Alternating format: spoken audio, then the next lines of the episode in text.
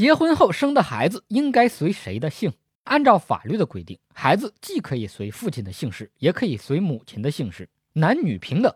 所以说，孩子是不一定非得随男的的姓的。你们家又没有王位可以继承，除了父母的姓氏，可以选择其他的姓氏吗？比如觉得姓张姓李太俗了，满大街都是；觉得父姓挺酷的，可以不跟父母的姓氏，姓司马、姓上官、姓慕容吗？丫鬟的命就不要得公主的病。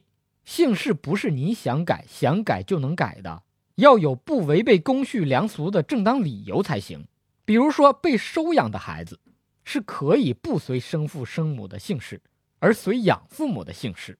夫妻离婚，孩子归妈妈抚养，当妈的想改孩子的姓，让孩子随自己的姓，可以吗？可以是可以，一般要经过另一方，也就是孩子亲爹的同意才行。离婚后，当妈的把孩子改成了自己的姓，不随亲爹的姓了。当爹的可不可以以此为理由，说不是自己的姓就不是自己的孩子，就不付抚养费了？不可以。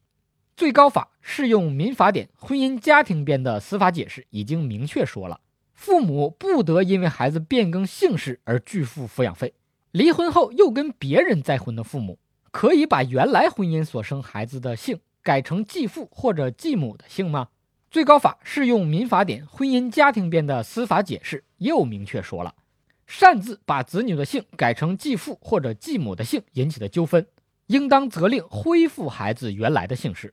说句题外话啊，司法解释，司法解释，什么叫司法解释？简单来说就是法律颁布了，但是呢，有些法条大家理解的不是很透彻，执行起来不那么顺畅。这个时候就需要有关机关出来翻译一下，这到底啥意思？你给翻译翻译，翻译翻译，翻译翻译。点赞关注小法哥，懂法生活不翻车。法律咨询留言说，微信公号小法哥。